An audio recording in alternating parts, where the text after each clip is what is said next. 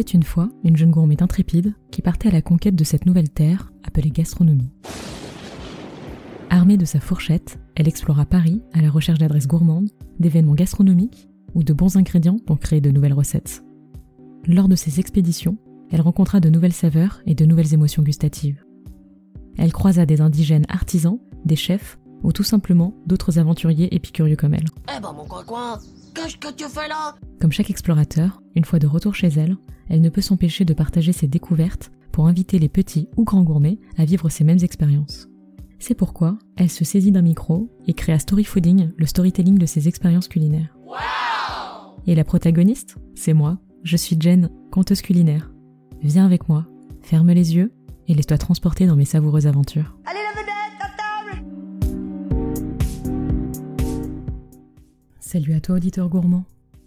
Dans cet épisode, je rencontre l'Einstein de la glace, un savant chercheur qui a créé son laboratoire de la haute gourmandise. C'est le glacier du Turfu, comme disent les moins de 20 ans. Viens avec moi découvrir la glacerie de Paris avec le meilleur ouvrier de France, David Westmael. Il y a un an, un ovni a atterri dans la capitale, au cœur de mon quartier favori, le Marais. En allant faire une course, je dénote une nouveauté dans ce paysage urbain pourtant bien familier. Une petite enseigne losange cuivrée dépasse sur la rue, et en dessous, une boutique à cœur ouvert sur le trottoir. Bienvenue à la glacerie de Paris. Un intérieur lisse et blanc, très épuré, qui se veut aussi moderne et design qu'un Apple Store. Quelques tables et chaises hautes pour vous accueillir, mais la plupart des badauds commandent et partent se balader avec leurs récompenses. Sur le mur de fond, de jolies illustrations murales en traits cuivrés qui reprennent le chemin d'une fabrique de glace. Un esprit Charlie et la chocolaterie, mais version chic parisien. Un grand comptoir vous présente d'abord les bacs de glace édulcorés, puis lorsque vous avez la curiosité de vous aventurer à l'intérieur, vous êtes ébloui par les multiples créations de toutes les couleurs et de toutes les formes. Votre regard est d'abord accroché par les sphères brillantes et marbrées de couleurs vives, rangées du plus petit au plus grand. Ensuite, vous êtes interpellé par des bonbons glacés qui semblent être les cousins des macarons. Enfin, vous reconnaissez des barres glacées en chocolat qui vous rappellent déjà les Mars glacés que vous vous tapez de temps à autre. Lorsque vous finissez par lever les yeux, ça prendra un peu de temps, vous voyez une magnifique vitrine murale avec des tubes colorés, rangés comme des bouteilles dans une cave à vin. Mais qu'est-ce que c'est que ça? On vous expliquera que c'est des tubes de glace, la nouvelle version des bacs de glace pour faciliter la découpe à la maison. Juste à côté, un grand portrait du créateur qui affiche fièrement un col bleu blanc rouge. On vous le présente. David Westmael, meilleur ouvrier de France glacier et champion du monde de pâtisserie par équipe. Rien que ça. Donc lui aussi a deux étoiles au maillot. Waouh Déjà dans les starting blocks, j'ai du mal à réfréner mon envie de goûter à tout. Je me vois gober les jolies billes d'entremets, tel un Pac-Man qui dévore ses points. Mais comme toujours, quand je rencontre un nouveau glacier, j'ai un rituel. Je goûte d'abord sa glace à la pistache, et s'il passe le test, là on pourra continuer la discussion. Une boule plus tard, tous les voyants sont au vert, et les petits bonhommes dans ma tête, qui font office de jury, lèvent unanimement des panneaux numéro 10. La glace à la pistache est excellente. Un goût de pistache brute, loin d'être sucré. Le parfum est tellement dense qu'il surprend. On a l'impression d'avoir une poignée de pistache dans la bouche, en fort plus agréable évidemment. Une fois la pistache validée, on passe au level supérieur. On goûte le bonbon glacé, pistache et framboise. Entre le bonbon de chocolat et le macaron, on tient du bout des doigts ce qui semble être un petit palais de glace à la pistache, pris entre deux coques de biscuits pralinés, dans lequel on a emprisonné du coulis de framboise. À la surface de ces biscuits, une fine couche de chocolat qui se sent à peine à la dégustation. Juste une petite note subtile chocolatée pour ne pas prendre le dessus sur le reste. Vous pouvez gober ce petit bijou en une fois ou le croquer méticuleusement. Cette petite pastille glacée, c'est le ticket d'entrée pour entrer dans l'univers de la glacerie. Une mise en bouche pour découvrir l'esprit novateur et créatif de David. On poursuit avec les envies, ces jolies sphères aux couleurs vives qui attirent d'autant par leur couleur que leur brillance. En hommage à la bombe glacée d'Escoffier, les envies sont composées d'un palais glacé au cœur, inséré dans une sphère de glace au fromage blanc ou sorbet selon les parfums.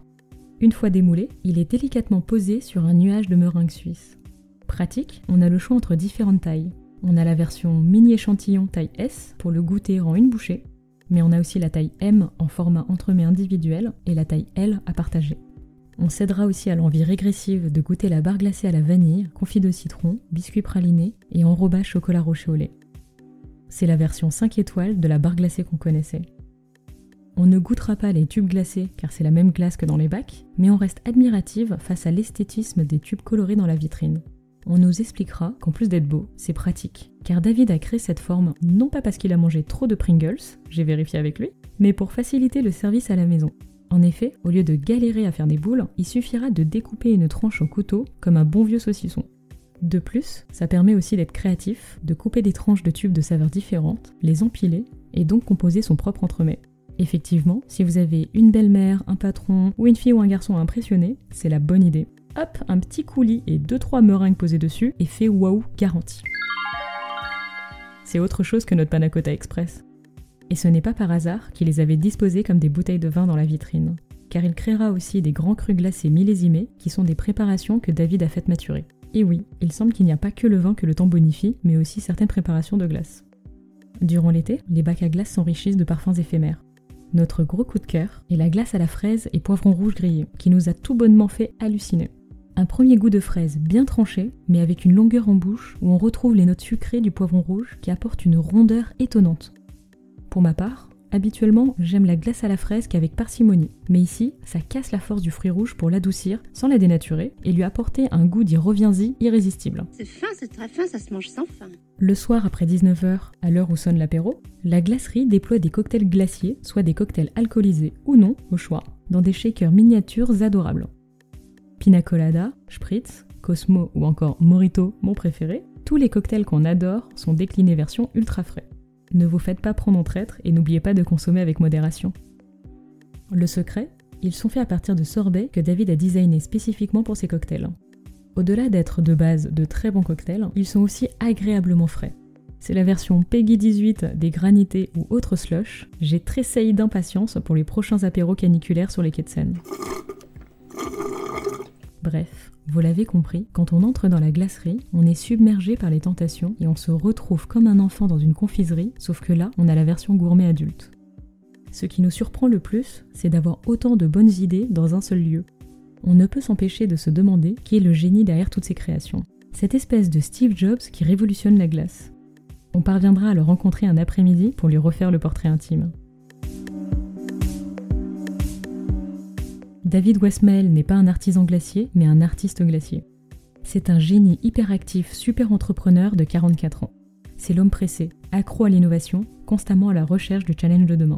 Il est à la fois poète et technicien. Il a l'esprit rationnel fuselé, mais restera sensible à la beauté, à l'harmonie des formes et des saveurs. Comme chaque super-héros, il a son costume, et le sien, c'est le col bleu-blanc-rouge des MOF, soit des meilleurs ouvriers de France, qu'il porte avec beaucoup d'humilité et de dévouement, car pour citer un grand personnage de la mythologie Marvel, de grands pouvoirs impliquent de grandes responsabilités. Vous l'avez? D'apparence réservée, c'est un professionnel droit et perfectionniste. En même temps, quel MOF ne l'est pas à qui travailler dans l'univers du froid lui convient bien, car c'est un technicien pointu avec des nerfs d'acier et un besoin de contrôle poussé qui fait de lui le parfait savant-chercheur en glacerie. Il est innoaddict, mot inventé pour dire qu'il est accro à l'innovation, car il est constamment à la recherche de la prochaine idée. Mais au fil de la discussion, David commence à fondre comme ses glaces. Malgré la technicité et le prestige omniprésent qui l'entoure, on dévoile un homme doux au rire facile qui se contente des plaisirs les plus simples dans sa vie personnelle. Il avoue être complètement accro à la télé, savoure de temps à autre un bon kebab, ses moments favoris sont des barbecues le week-end en famille, et en voyage perso, c'est un voyageur complètement farniente. Justement, dans ses voyages, le pays qui l'a le plus marqué, c'est le Japon, car il s'est retrouvé dans la personnalité des Japonais, très carrés et respectueux comme lui. La semaine, il ne quitte pas son col tricolore, mais sa tenue de civil le week-end est à la cool, en jean et tennis, sweatshirt ou polo. Attention, jamais de t-shirt. Il déteste ça, mais ne saurait dire pourquoi.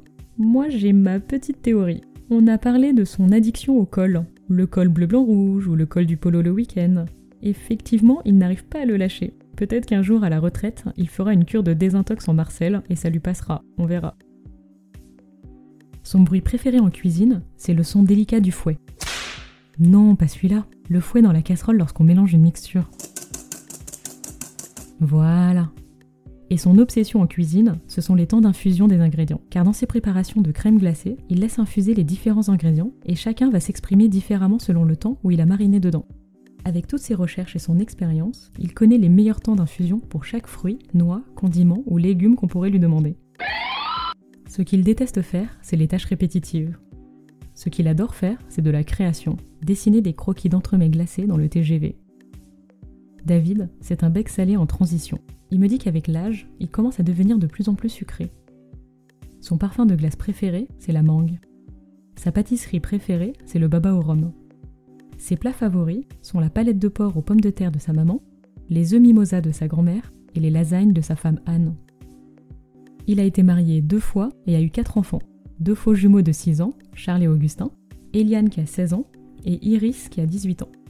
Pas évident de gérer la période d'adolescence. Comme beaucoup de pères, c'est surtout la fille qui le fait suer. En parlant de jeunesse, remontons à celle de David.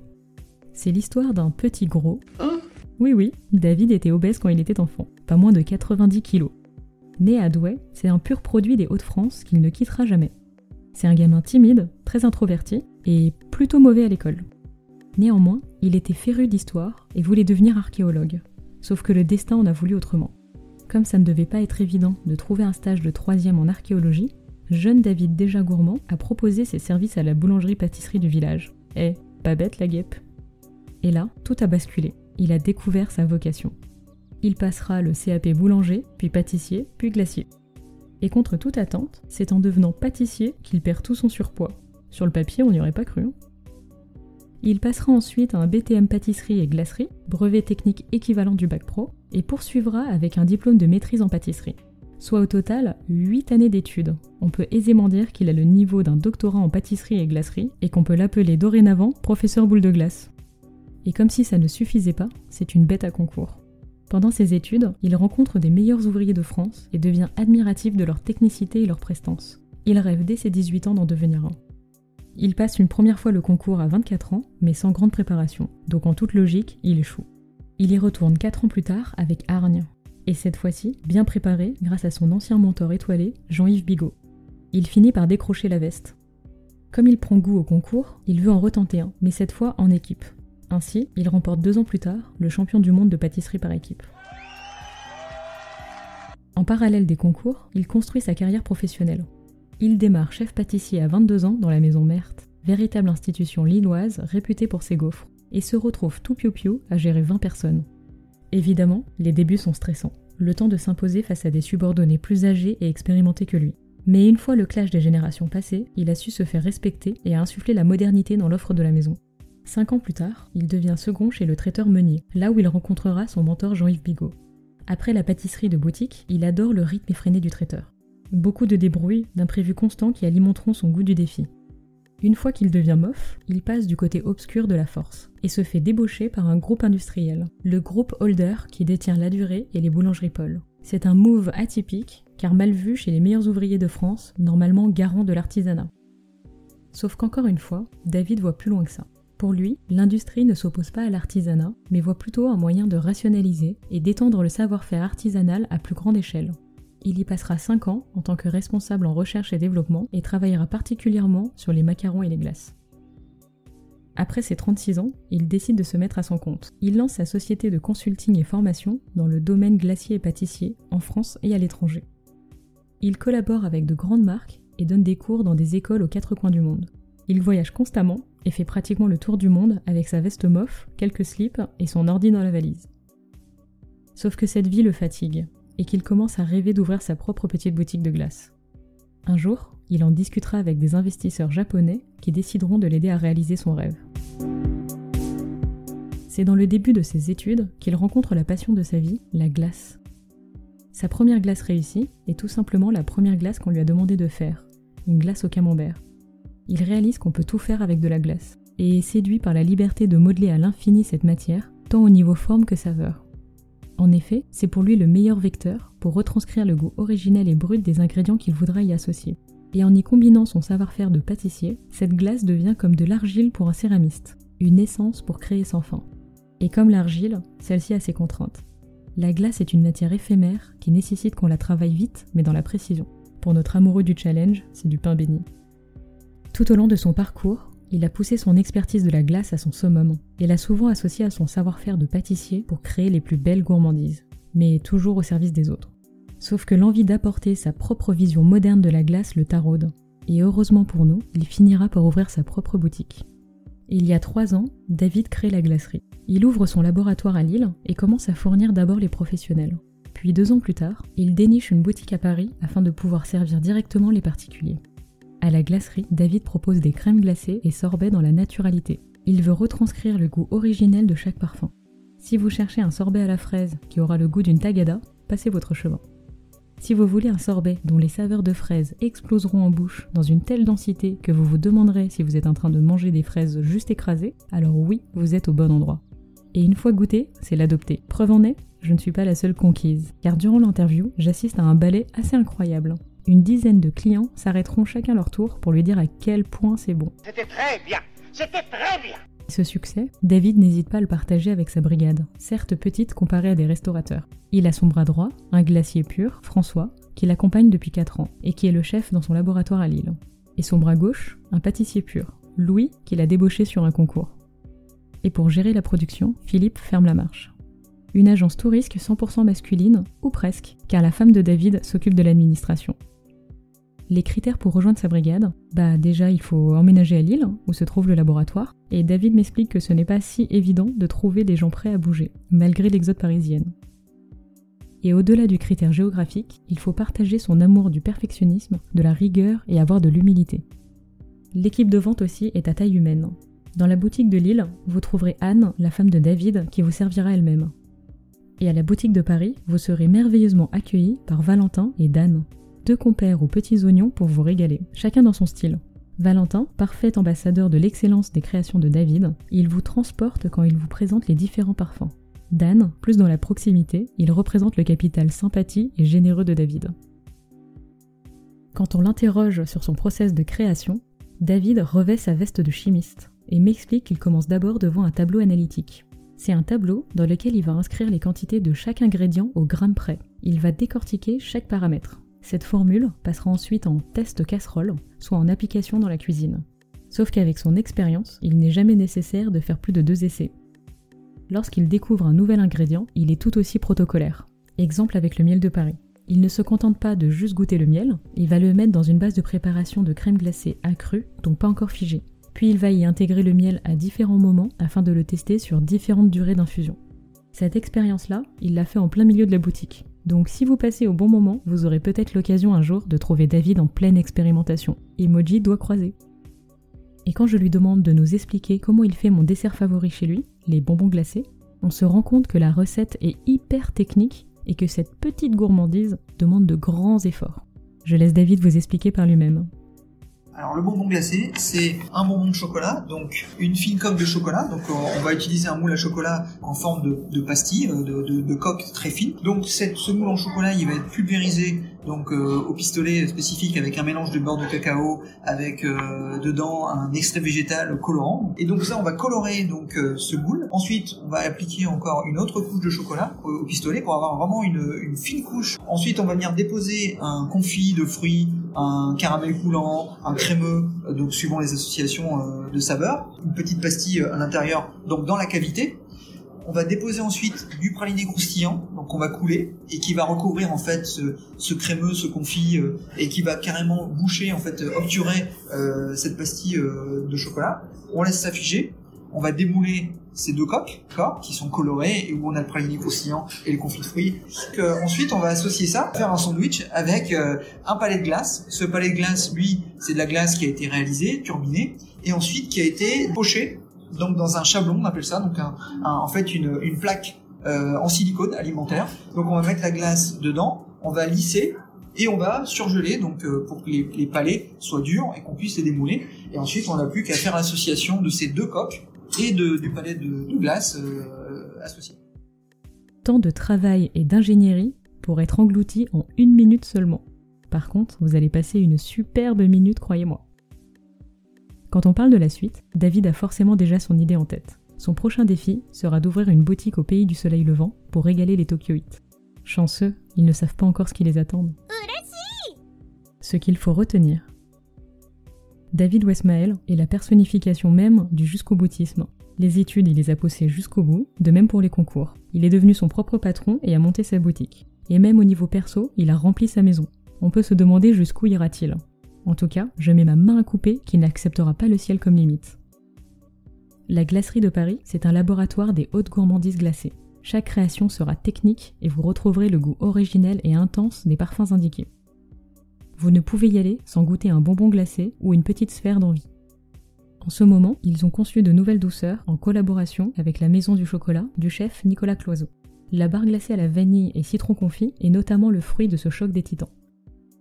Le bonbon glacé est à 2,70€. Pour la boule au bac ou la mini envie, ça démarre à 3,60€.